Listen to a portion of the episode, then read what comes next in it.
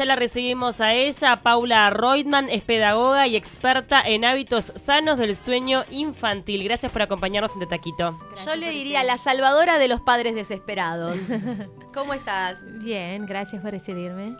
Ella se formó en la Universidad Federal de Río de Janeiro porque viene desde Brasil y es consultora en hábitos sanos del sueño infantil. Contanos por qué decidiste meterte en este rubro de conocimiento. Ah, bueno. Eh, mi hijo más grande, de 5 años hoy, cuando tenía 4 meses, empezó a dormir horrible, dormía muy mal, y yo ya tenía el, la educación, ya siempre me interesó el desarrollo de los niños y todo, y eh, busqué, busqué, busqué, no lograba hacerlo dormir bien, y me consulté con una consultora de sueño, eh, que en, muchos países está súper desarrollado este tema. Y, bueno, y salvó mi vida. La verdad es que cambió mi vida, empezó a dormir bien. Hoy en día los, los dos, la chiquita también, porque ya había estudiado después, duermen en su cuna toda la noche, en su cama, ¿no? Toda la noche Contanos cuáles eran las situaciones que enfrentabas que te hicieron decir, bueno, esto tengo que consultar, no puedo sola con esto y realmente me está enloqueciendo la vida no poder dormir bien y que él tampoco duerma bien. Claro, eso es. Eh, primero, el, despertar muchas veces a la noche, cuando tenés que al otro día trabajar y, vivir, ¿no? Y estar con él también y tener el, Ya no tenía más el gusto de estar con él durante el día porque estaba muerta y quería descansar. Entonces creo que el humor y la, situación entre pareja también, que empezaste a sentir en casa eh, todo el estrés. Eh, y, sí, de la falta de sueño. Claro, de la, falta de, la falta de sueño. Y él también, el bebé también, porque estaba muy cansado, estaba con una deuda de sueño. ¿Y en qué se basa tu método? Porque, bueno, hay muchas teorías, este, hay muchas formas. ¿Qué debemos hacer los padres para que nuestros hijos duerman correctamente toda la noche en su cama? Bueno, métodos, hay muchos métodos. Eh, eh, hay millones de, autores y de, teorías y se puede hacer cada padre de acuerdo a sus preferencias y a su filosofía de, educación.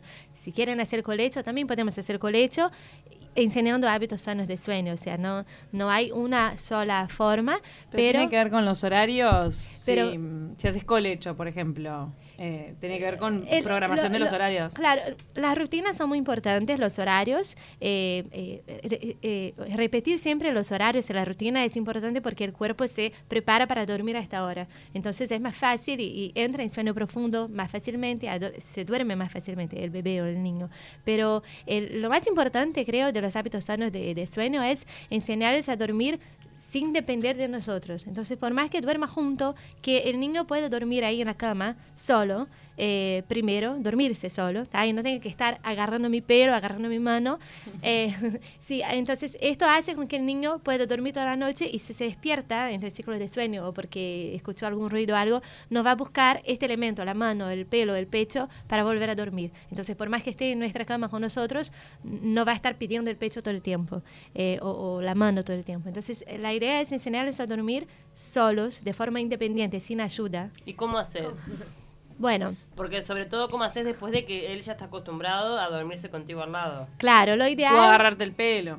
Claro, lo ideal es, para empezar, es hacer a los, cerca de los cuatro meses, que es cuando están preparados para empezar a dormir de forma independiente. Antes necesitan nuestra ayuda. Bueno, eso ya es una liberación para muchos padres. Hasta los cuatro meses, eh, darle toda la contención estaría bien. Sí, está bien. ¿no? no hay que preocuparse en los primeros meses. Ellos necesitan ayuda, hay que darles brazos. Igual, de todas formas, hay que tener mucho cuidado con los bebitos chiquitos en las camas grandes, sobre todo por los accidentes que puedan ocurrir en la noche. Claro, yo, eh, eh, la Asociación de Pediatría no recomienda colecho en, en los primeros meses, en el primer año de vida, ¿no? Ponerlos, podés poner eh, al lado de la cama, pero en su cuna, es muy importante.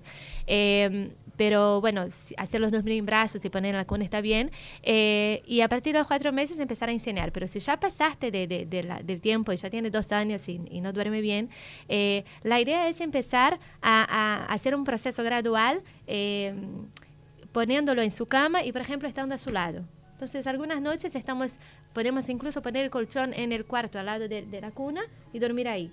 De a poco alejamos el colchón, entonces el niño se va acostumbrando a dormir sin nuestra ayuda, pero ahí en su cama y con nosotros cerca nos vamos alejando hasta que nos llegamos, a la puerta y ahí podemos salir. Esto es un método. Hay películas que muestran esa situación que es bastante graciosa, ¿no? El padre a un, a un metro, después a dos metros, a ver cuánto demora.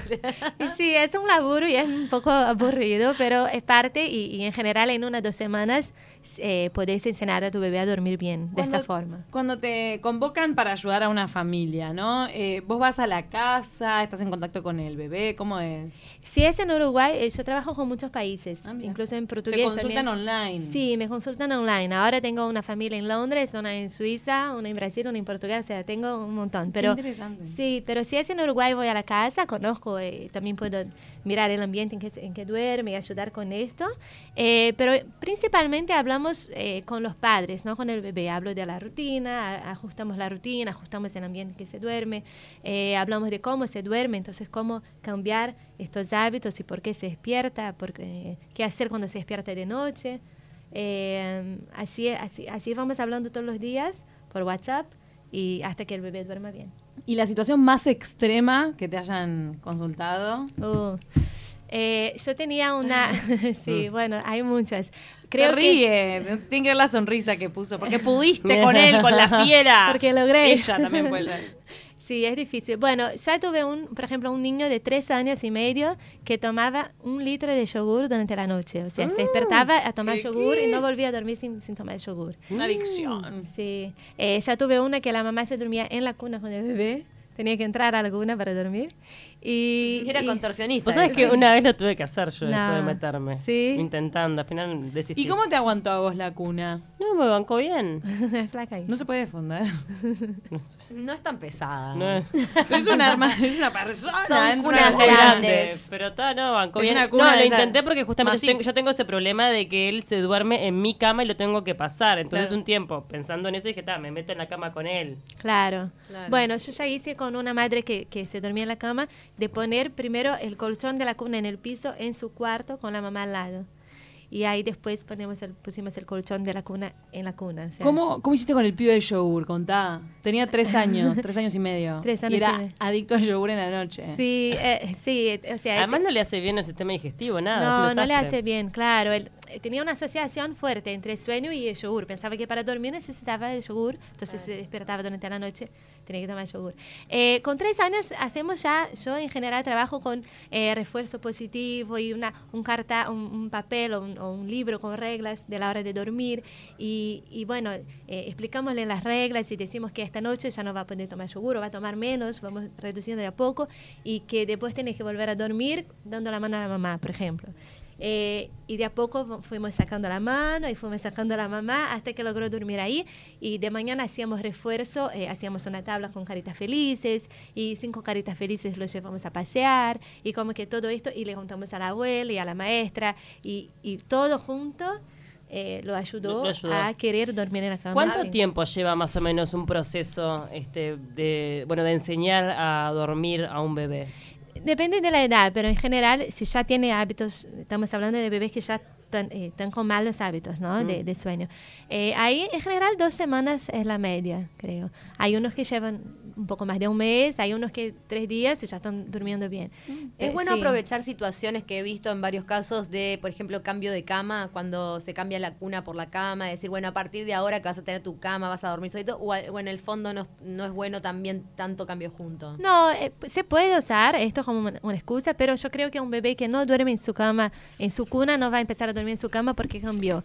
O sea, podés cambiar los hábitos, es decidir cambiar y trabajar un duro tres noches y, y, ya, y ya lográs. Entonces no importa si está en la cama o en la cuna, no, no hace la diferencia. Paula, estaría bueno que nos tires unos tips antes de irte, nos faltan poquitos minutos, pero vamos a recordar que vos vas a estar dando una charla en Expo Bebé que es una propuesta ideal para bebés, niños y embarazadas que se va a realizar el 1 y 2 de junio en el LATU, en el Centro de Convenciones, y es de 11 a 19 horas. Las entradas bonificadas se pueden comprar en Ticket 1 y los días de la exposición también se pueden comprar ahí en la boletería del Latu. Sí, sí, está buena. Hay varias charlas, eh, no solo eh, sobre el sueño. Yo voy a hablar principalmente de los problemas más comunes del sueño eh, de 1 a 5 años, la parte de transición para la cama, de la cuna a la cama, el bebé que sale de la cama todo el tiempo. ¿Estás preparada Eh, para las preguntas de la audiencia, de Sí. ahí, de la gente Sí. que vaya? Te van a atomizar. Ay, Y bueno, estoy acostumbrada con el, con el ¿Cómo Instagram. hago? Mi bebé, ¿sabes qué? Ta, ta, ta. Sí, bueno, el problema es el límite de tiempo ahí, pero vamos a intentar contestar a todos.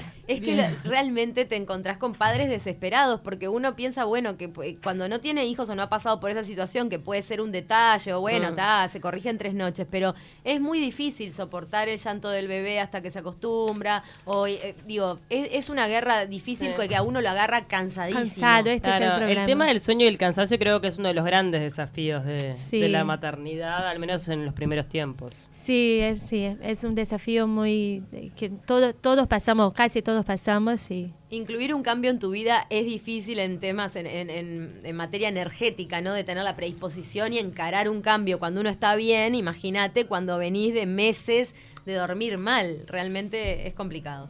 Y bueno, vamos a dar un par de tips antes de irnos. Por ejemplo, los rituales de relajación. ¿Pueden ser un tip?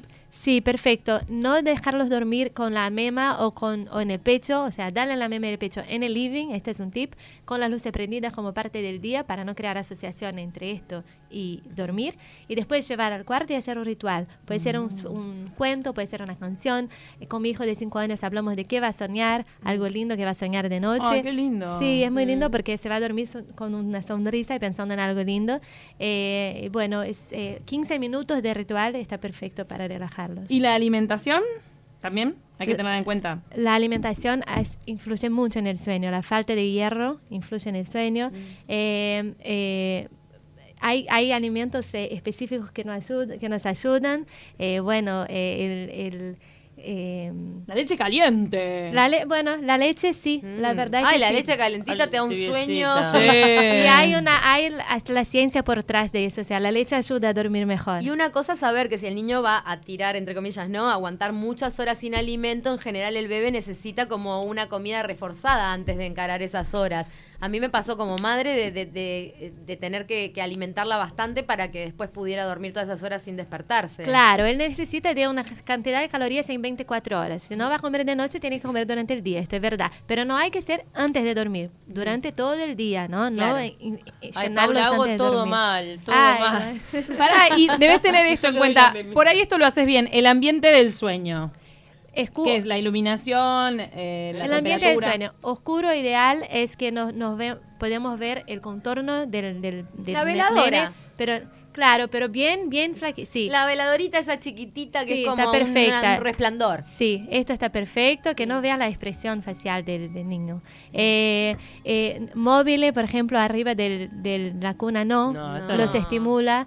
Eh, bueno, obvio que juguetes y cosas que hacen sonidos y, y, eh, hacen ruidos y eso tampoco. Y tele y tablet eh, una hora antes de dormir, lo ideal es que no. Ay, Paula. todo. Bueno, ¿cómo te pueden seguir por las redes sociales, Paula? Eh, Magic Dreams Paula es el, en mi Instagram. Magic Perfecto. Dreams Magic Paula. Dreams, sueños mágicos. Sos un hada. Sos un ángel de la noche.